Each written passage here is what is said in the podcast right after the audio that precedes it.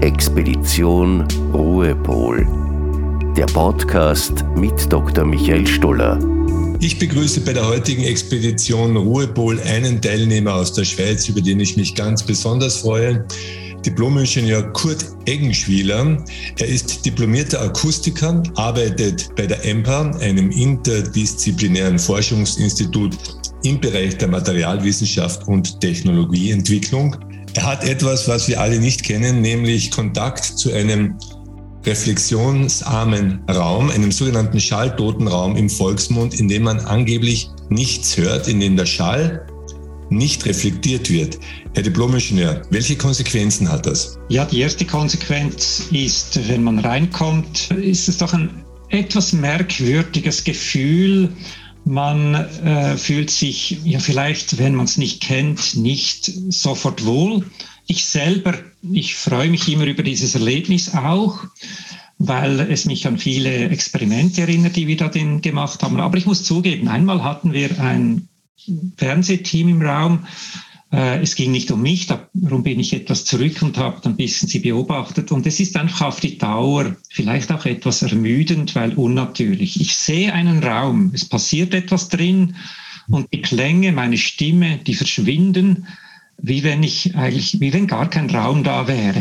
Es ist eigentlich überhaupt nichts da, wo ich irgendwie eine Hörempfindung, eine räumliche Hörempfindung hätte. Und das mag auch zum Teil etwas beklemmend sein. Was für technische Voraussetzungen, ohne zu sehr ins Detail zu gehen, benötigt man, um so einen Raum synthetisch herstellen zu können? Also ich sage nie, es ist synthetisch. Ich beginne mal, was kann man das auch draußen erleben? Ja, zum Beispiel, äh, ich wohne hier nicht weit weg von den Bergen in der Schweiz. Wenn man da mal rausgeht im Winter und es ist kalt, die Wasserfälle sind gefroren, die Kuhglocken und die Vögel sind auch verschwunden. Es ist einfach wirklich ruhig.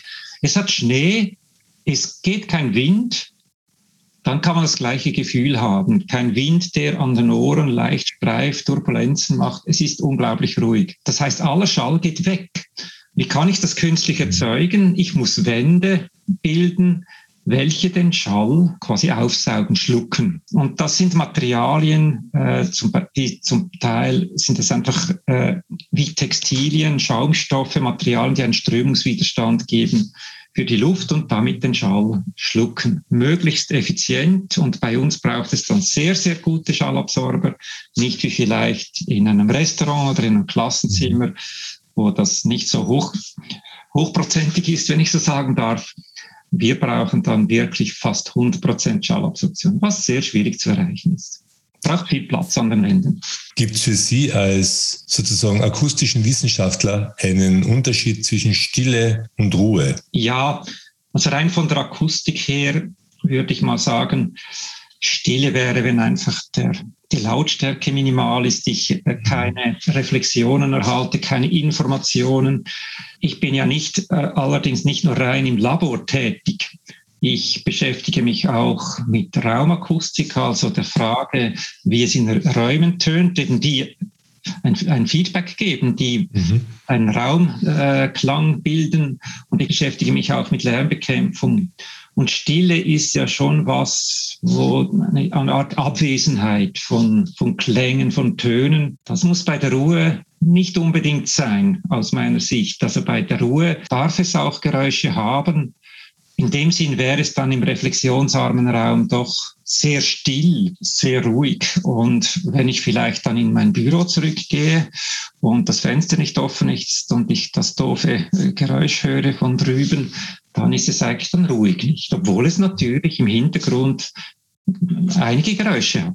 Haben Sie eine Idee, wieso die Ruhe einen Menschen eigentlich im vegetativen Nervensystem etwas downreguliert, warum Ruhe eigentlich einem Menschen gut tut? Ja, ich meine, das ist natürlich schon so, dass unser Gehör, wir können das nicht schließen. Und ich selber bin ja doch auch lärmempfindlich. Aber ich habe es nicht so gern, wenn ich etwas in den Ohren habe, um das, die Welt auszuschließen. Es ist dann doch so, wenn es dann zu viel Geräusche hat oder auch Lärm, dann möchte ich doch ab und zu die Ohren schließen, nicht? Und wenn ich jetzt beim Lärm beginne, das kommt ja irgendwo ursprünglich durchaus vom Mittelhochdeutschen, glaube ich. Das heißt von Alarm, Alarme zu den Waffen. Das heißt, da brauche ich etwas Aufregung, es kommt Stresshormon, ich bin aktiv, Achtung, es passiert was. Und wenn ich ständig in der Umwelt solche Geräusche höre, Achtung, da ist was, da ist was, da ist ein Auto, da ist ein Flugzeug, da schreit jemand, ist hier Gefahr, muss ich aufpassen, das ist irgendwann mal zu viel. Und dann so für mich ist dann naheliegend, dass ich diesen Ruhepol, wo diese Geräusche auch mal abwesend sind, dass ich das zur Erholung gut brauchen kann, weil eben ich kann ja die Ohren nicht einfach so schließen, dann muss braucht es halt draußen auch etwas Ruhe. Übrigens ein Thema, das in der Akustik auch bei uns ein Thema ist, ein Forschungsthema. Wir wollen nicht nur Lärm bekämpfen, sondern auch Ruheräume schaffen. Gerade in, es wird ja sehr dicht überbaut und die Frage ist dann, ja, was passiert mit Ruheräumen? Werden die beseitigt oder wie können wir künstlich mhm. Ruheräume schaffen, indem wir eben diesen Lärm abhalten? Nicht nur Anforderungen für den Lärm einhalten, sondern auch aktiv Ruheräume schaffen. In Summe aller Lautstärkenempfindungen, aller Schallmöglichkeiten ist die Erde in den letzten Jahren aus Ihrer Sicht lauter geworden? Ja, das ist immer so eine Frage, ob man da so pessimistisch sein will. Es gibt, glaube ich, eine Aussage von dem berühmten Philosophen Kant, der sich ziemlich aufgeregt hat über den Lärm auf der Straße. Stellen Sie sich vor, Pferdefuhrwerke, ach, die waren jetzt auch nicht so leise. Ich glaube auch schon, die Römer hatten Probleme mit dem Lärm. Aber, ich glaube, das große Aber, darf man doch sagen, ich habe selber auch den Eindruck, es gibt so einen Lärmteppich nicht. Während früher die Lärmquellen, sagen wir bei Kants Studierzimmer, äh, da war die Straße dann, aber wenn er dann rausging, man war doch sehr rasch weg vom Lärm. Mhm. Und das ist heute, diese Möglichkeit ist schwierig. Und die Leute, die dann den Lärm flüchten, was passiert? Die erzeugen selber Lärm, so dass dann quasi ausgeschiedene Ruhe- und Erholungsgebiete dazu führen, dass mehr Lärm entsteht.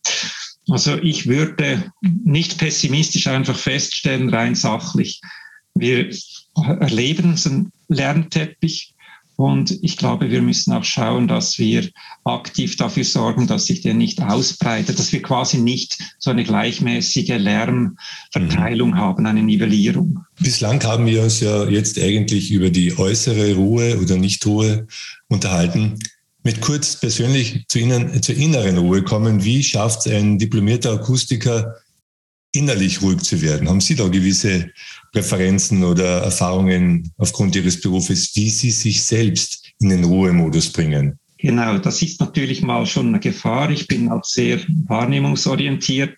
Die Gefahr ist halt, dass ich dann nicht überall etwas höre dass ich äh, nicht, man kann sagen, abgelenkt werde. Es ist ja auch toll, nicht wenn ich im Garten sitze. Ich höre unglaublich viel. Sogar in der Stadt. Ich habe gelernt, in der Stadt viel zu hören äh, an Geräuschen. Und vielleicht ist das aber auch gerade jetzt nicht nur äh, problematisch für mich, dass ich so viel höre. Ich versetze mich jetzt in die Stadt und ich kann jetzt nicht einen absoluten Ruhepol erzeugen in mir. Aber wenn ich jetzt in einer doch lärmigen Situation bin, da kann ich doch ein gewisses Interesse entwickeln für die Geräusche, weil ich höre ja vielleicht ein bisschen mehr mit meinem Gehör. Ich denke, ja, dass dieses äh, Fahrzeug ist doch etwas lauter, als es sein müsste und die Rollgeräusche könnten es reduziert werden. Ja, der hat auch so breite Pneus, nicht? Das klingt jetzt schon interessant. Und dann gibt es noch den Effekt mit der Reflexion. Und ja, wie beurteile ich jetzt dies? Ja, ich gehe mal einen Schritt weiter hinten, ich spaziere dort zur, in den Park. Ja, es ist immer noch laut, aber ich fühle mich doch besser und ich beobachte dann quasi diese Hörumgebung und statt mich dann über jeden Lärm zu ärgern, äh, bin ich in einer, ja, in einer, was soll ich mal sagen, lärmigen Klangwelt drin, kann aber doch irgendwie auch noch eine gewisse Ruhe finden, indem ich diese Geräusche mir anhöre. Ist nicht Musik, aber doch interessant.